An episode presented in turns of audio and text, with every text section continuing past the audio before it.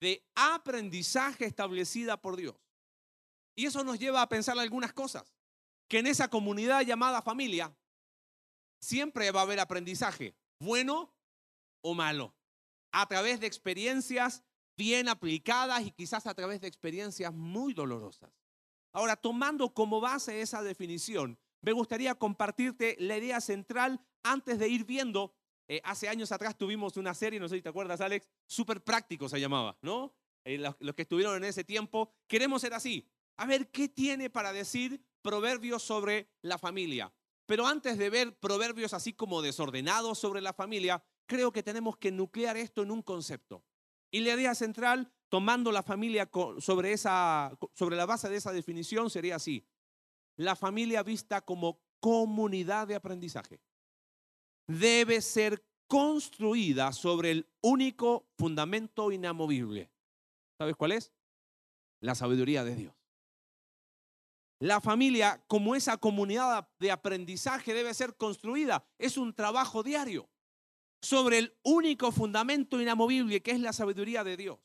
¿Y por qué quiero hacer este énfasis? Porque Proverbios no es un, checklist donde, ah, ok, hago esto, hago esto, hago esto, resultado garantizado.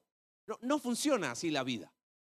Pero el libro de Proverbios, pensando en esta comunidad de aprendizaje, ¿cómo se da el aprendizaje en una familia?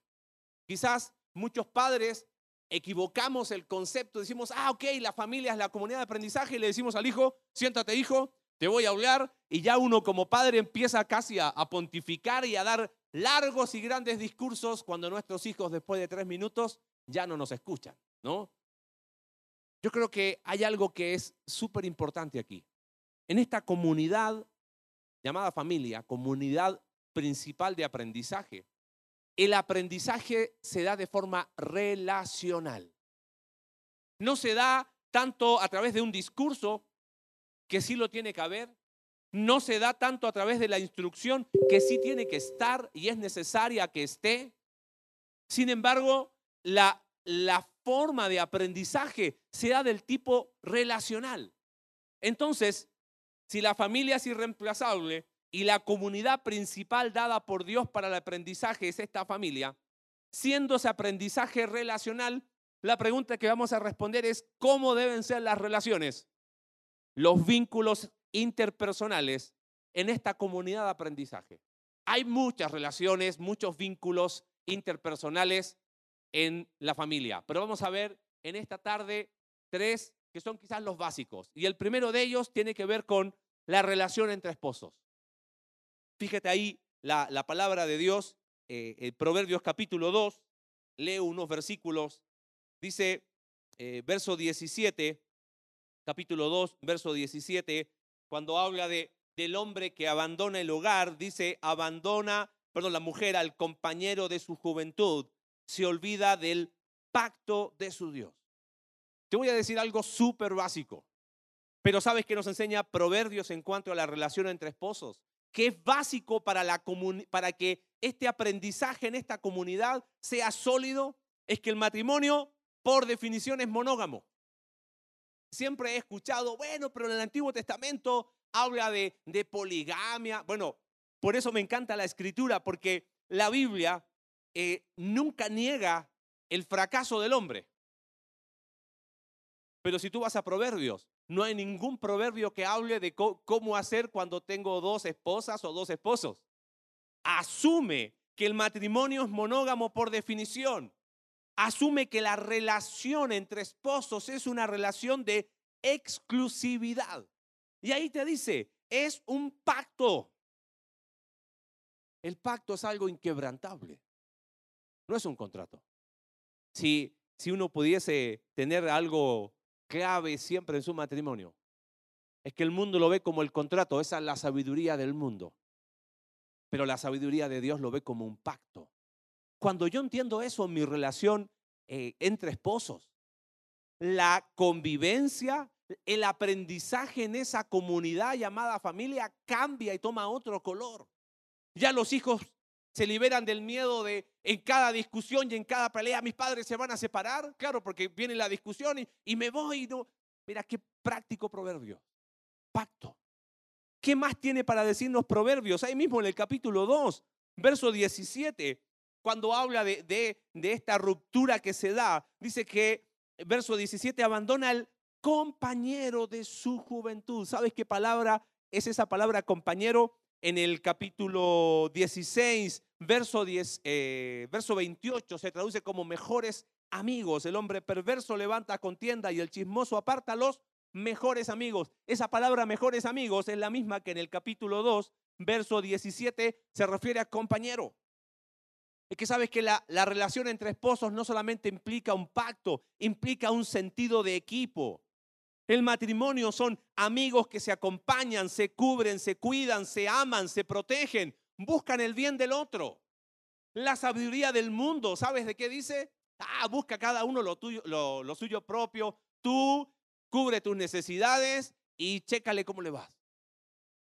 Pero la sabiduría de Dios dice que el amor no busca lo suyo propio.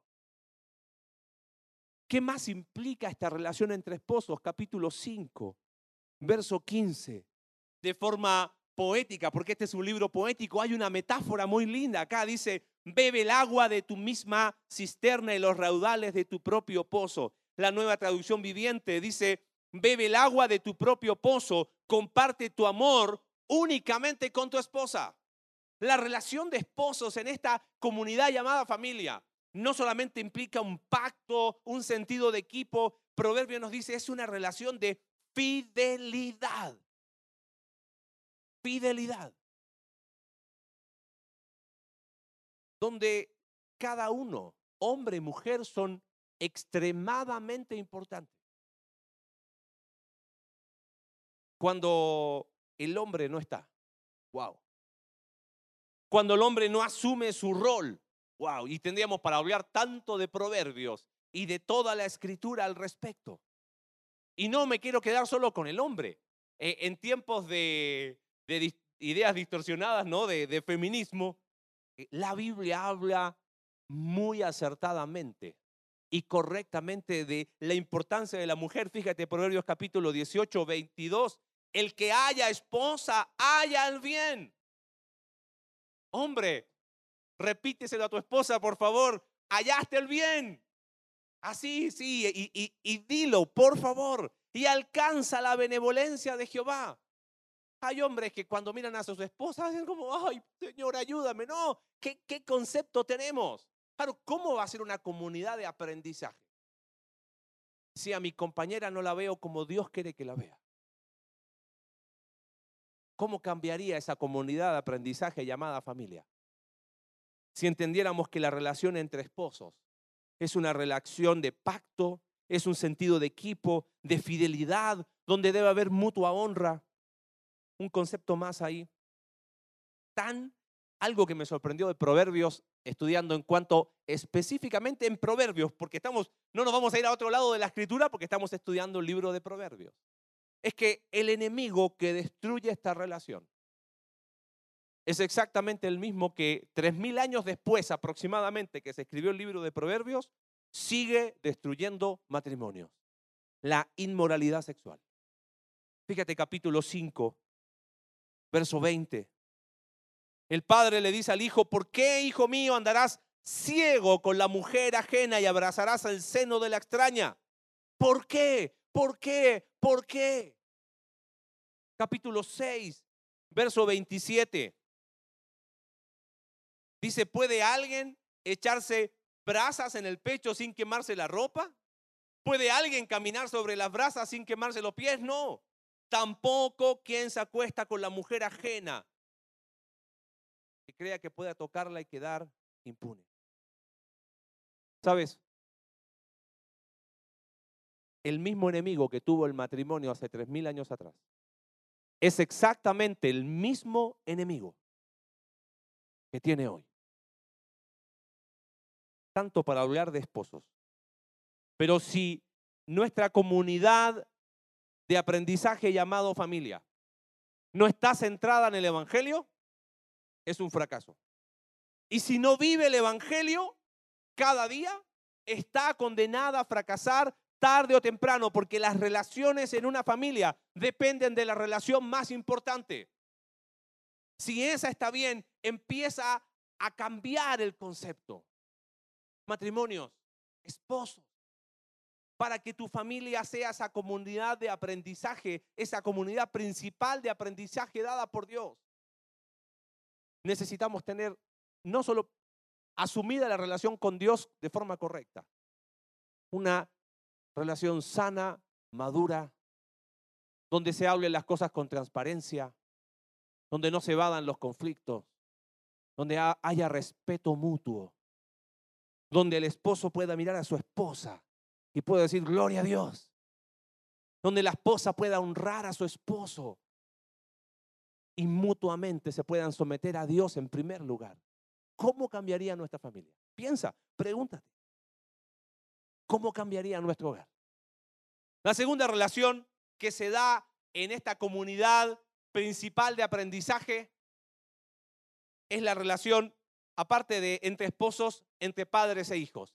Y esa incluye a todos, porque de alguna manera, si bien quizás no todos son padres, pero todos somos hijos, ¿no? Así es que vamos a ver algunos conceptos ahí en el libro de Proverbios. Fíjese, Proverbio capítulo 1, verso 8, dice, oye, hijo mío, lo hablamos el domingo pasado, la instrucción de tu padre no desprecies la dirección de tu madre. Capítulo 6, verso 20. Guarda, hijo mío, el mandamiento de tu padre y no dejes la enseñanza de tu madre. Quizás la primera eh, sabiduría práctica de proverbios en cuanto a la relación de padres e hijos es que la crianza, la instrucción y la corrección es un trabajo en equipo. Fíjate el énfasis. Instrucción de tu padre, dirección de tu madre, mandamiento de tu padre, enseñanza de tu madre. ¿Cuáles son nuestras dinámicas hoy? El hombre dice, yo trabajo, mujer, te toca la chamba, ¿ok? Peor aún, a veces hay dinámicas donde ambos esposos tienen que trabajar y ya si esto de por sí demanda carga para ambos, el hombre asume que la instrucción, la crianza, la disciplina es trabajo de la mujer. es de ambos. Y escúcheme bien, es de ambos. Ese concepto, la mujer se tiene que ir a la casa y el hombre tiene que salir. Lo escuché hace un par de meses atrás de un pastor muy reconocido. Me parece que hay cosas que no estamos entendiendo. Padre y madre, ambos es un trabajo de equipo. Obvio que va a haber ajustes, Obvio que hay que buscar la manera porque no siempre vamos a estar juntos físicamente bajo el mismo techo, pero hay un trabajo de equipo, hay un, hay un hombro a hombro. Hombre, cuando tú estás en casa, tú eres la cabeza, eres el líder, no para mandar a que tu esposa haga algo, sino para tú hacerlo, para yo hacerlo. ¿Cómo cambiaría nuestra comunidad de aprendizaje llamada familia? si los padres, los esposos entendiesen que la crianza, la instrucción, la corrección es un trabajo en equipo. No solamente es un trabajo en equipo, sino que Proverbios no lo, no lo da como una opción o sugerencia. Mira qué interesante, capítulo 13 de Proverbios, verso 24. Dice, el que detiene el castigo, la corrección, a su hijo aborrece pero el que lo ama desde temprano lo va corrigiendo.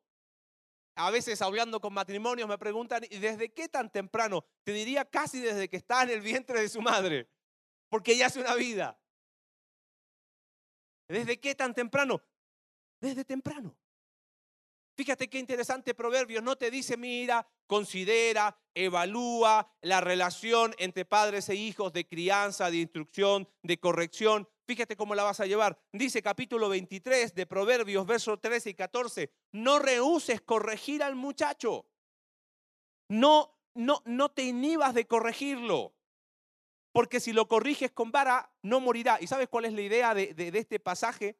Hay otras traducciones más claras que dicen, no rehuses corregirlo de, manera eh, correcta, sino que corrígelo al corregirlo de la manera adecuada. Eso no, no lo va a dañar, no lo va a matar. castígalo, corrígelo, instruyelo de la manera que la Biblia te dice, dice, y vas a librar su alma del Seol. ¿Por qué razón? lo dice Proverbios 22, 15. Mira qué práctico, es uno tras otro, uno tras otro. La necedad está ligada, pegada, adherida en el corazón del muchacho, pero la corrección, la vara de la corrección obviamente no se refiere a que va a pasar algo mágico por una vara, está hablando del concepto de corrección, de instrucción, de enseñanza. La alejará de él. A veces los padres, no, mi niño es tan bueno. Somos ciegos. El aprendizaje que se da en esta comunidad llamada familia, no solamente pensando en la relación de padres-hijos, eh, es un trabajo en equipo, no es una opción ni sugerencia, sino que hay algo más. Me encanta este, este pasaje de Proverbios, capítulo 17, verso 6. Dice así, Coronas de los viejos son los nietos. Ah, eso está, me encanta. Hay abuelos escuchándonos. Abuelos, por favor, tienes una corona que se llama nieto. Y permítanme un paréntesis, ¿vamos bien de tiempo? Sí, ¿no? ¿No tienen que ir a ninguna parte después? Ok, no se preocupen. Este, imagino que se van a quedar en su casita un ratito más. Padres, hablo a los padres. Tus padres, o sea, los abuelos de tus hijos, tienen una corona llamada nietos. Padres, deja que los abuelos sean abuelos. Por favor. ¿Sabes qué? A veces yo me ha tocado hablar con matrimonio, es que mis papás se meten, es que ellos eh, eh, eh, traspasan límites, ¿viste? Viene el, el, papá o la mamá a hablar. ¿Sabes cuándo empieza eso? Cuando tu padre le pides a tu padre, o sea, el abuelo de tu hijo, que Él te reemplace a ti. Ahí viene el problema. Ahí viene el conflicto. Ahí viene el problema cuando de alguna manera los, los padres toman a, a, los abuelos para que ellos cumplan la función que les corresponde a ellos. Ahí estamos mal. Deja que el abuelo sea abuelo y tu padre sea padre. Abuelo, sea abuelo. No te transformes en padre de tus nietos, Disfruta eso. Pero mira qué interesante la segunda parte del versículo. La honra de los hijos, sus padres. Ahora, no dice que los padres van por, por la vida mostrando a sus hijos y diciendo, mira, no, no, no, dice que la honra de los hijos son sus padres. Quizás, dicho de alguna manera, es decir que tu hijo te mire a ti y diga, yo estoy orgulloso de mi papá. ¿Sabes cómo se hace eso? No se hace con perfección, pero sí se hace con ejemplo. En esta ah, comunidad de aprendizaje llamada familia, si no hay relación con ejemplo, va a ser muy difícil, muy difícil que haya aprendizaje. Lamentablemente las dinámicas en las que vivimos hacen que en cuanto a tiempo la relación sea tan nula que prácticamente no hay ejemplo. Mi papá, de la frase favorita, la repito muchas veces, él siempre decía, cuando hay que estar, hay que estar. Padres, va a llegar un momento en que tu hijo ya no va a estar más bajo el techo de tu casa. Cuando hay que estar, hay que estar. Unas palabras para los hijos. Fíjate, capítulo 15 de Proverbios, verso 31. El oído que escucha las amonestaciones de la vida, entre los sabios morará. El que tiene en poco la disciplina menosprecia su alma pero el que escucha la corrección tiene entendimiento. El temor de Jehová es enseñanza de sabiduría y a la honra precede la humildad. Una palabra para los hijos cerrando este segundo aspecto. Escucha, escucha, oye, presta atención para obedecer y para honrar a tus padres. El oído que escucha. Todo el libro de Proverbios, capítulo 1, verso 6. Oye, hijo mío. Capítulo 2, hijo mío, si recibieres mis palabras. Capítulo 3, hijo mío, no te olvides. Capítulo 4, oíd, hijos, la enseñanza. capítulo 5, Hijo mío, está atento a mi sabiduría. Escucha, escucha, escucha. Yo creo que el, último versículo de esa porción, verso 33, el temor de Jehová es enseñanza de sabiduría y a la honra precede la humildad. Joven, te quiero abrir el corazón bien abiertamente. No tengo idea qué somos, qué estamos, millennial, centennial, generación de lo que sea, ya me pierdo con eso, ¿no? Pero hay algo que he visto hoy en la juventud. Hay una soberbia de creer que inventaron la rueda. Y se los digo con mucho amor. Claro, tú sabes hacer cosas en la computadora que, que tu padre no sabe. Sabes usar el celular que tu padre te tiene que pedir a ti ayuda, ¿entiendes? No te equivoques. No te equivoques. Porque a la honra le precede la humildad. El hijo sabio recibe el consejo del padre, capítulo 13, verso 1. Pero el burlador no escucha las reprensiones. Cerrando, ya hablamos de la relación entre esposos, relación padre-hijos, hijos-padres. Y hay un versículo muy interesante en el capítulo 18 de Proverbios, verso 19. La relación entre hermanos. Mira lo que dice. El hermano ofendido es más tenaz que una ciudad fuerte. Y las contiendas de los hermanos son como cerrojos de alcázar. En la Biblia de las Américas dice, el hermano ofendido es más difícil de ganar que una ciudad fortificada y las contiendas son como cerrojos de fortaleza. No tengo muchos años y te aseguro que he visto varios conflictos. Conflictos entre esposos, conflictos de padres, hijos, hijos, padres, conflictos entre amigos, entre hermanos de la iglesia, pero pocos conflictos son tan intensos como los conflictos entre los hermanos. Fallece el papá, fallece la mamá y los hermanos se quieren matar por tres pesos.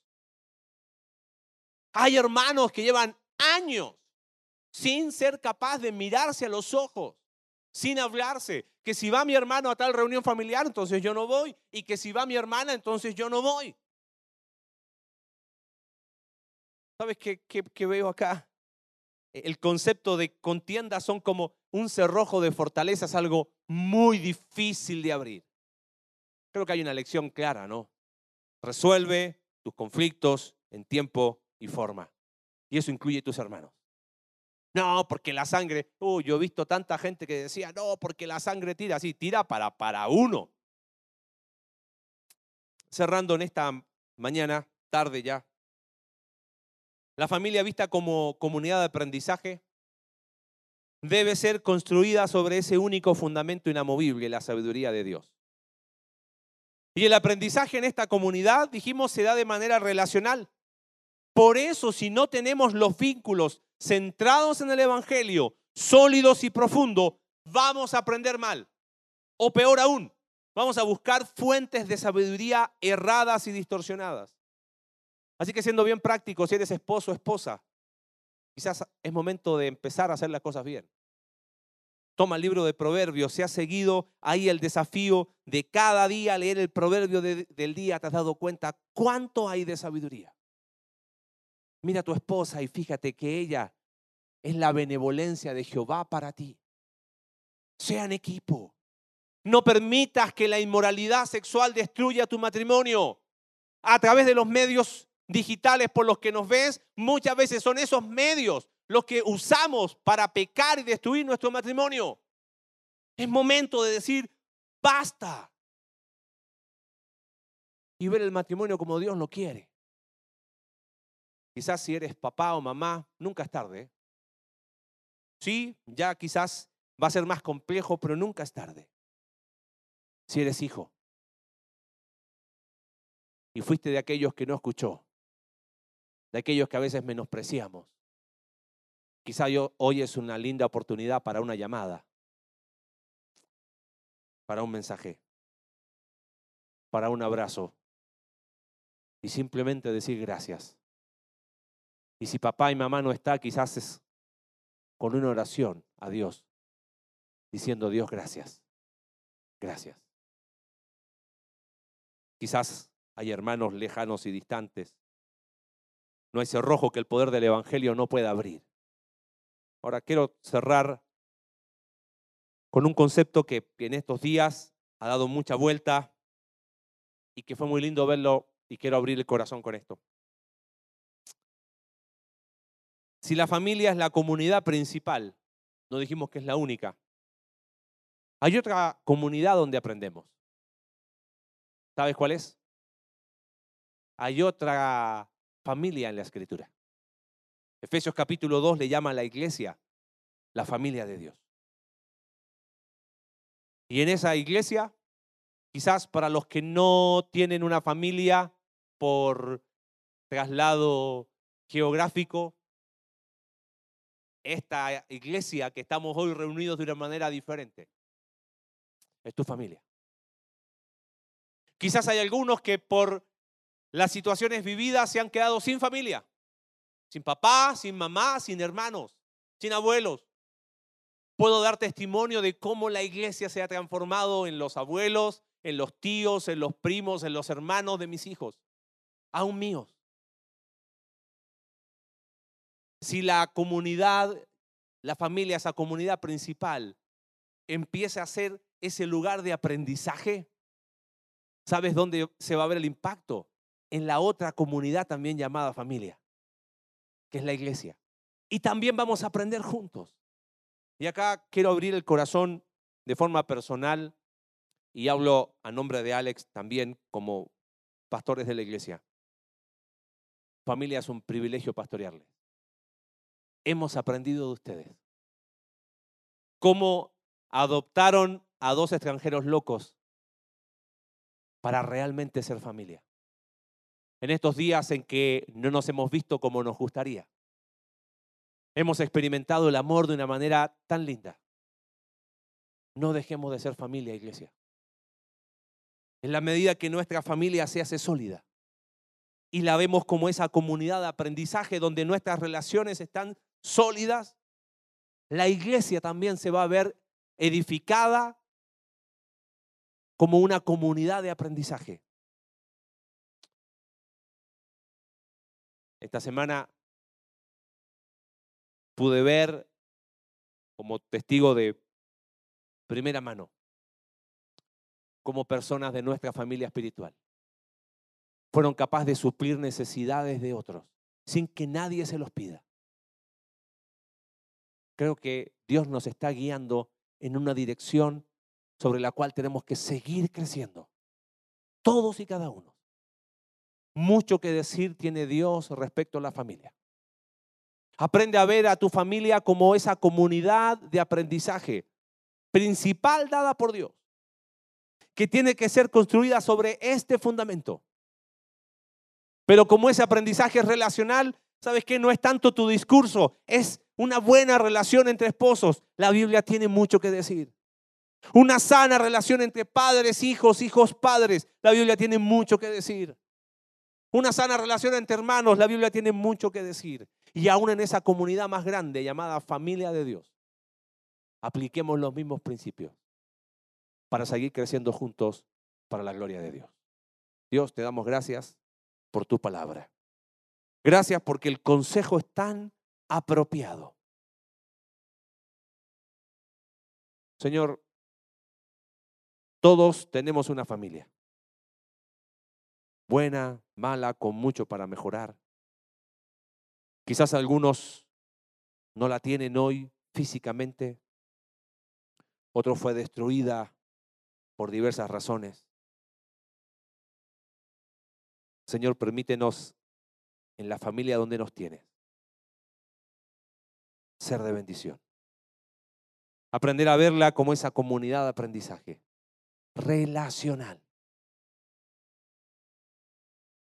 Porque cuando un hijo de Dios te busca, el impacto empieza como una onda expansiva. Se refleja en matrimonios, se refleja en relación padres-hijos, en familias sólidas, en una iglesia que empieza a aprender a ser familia. Gracias por tu palabra. Oramos en el nombre de Jesús. Amén.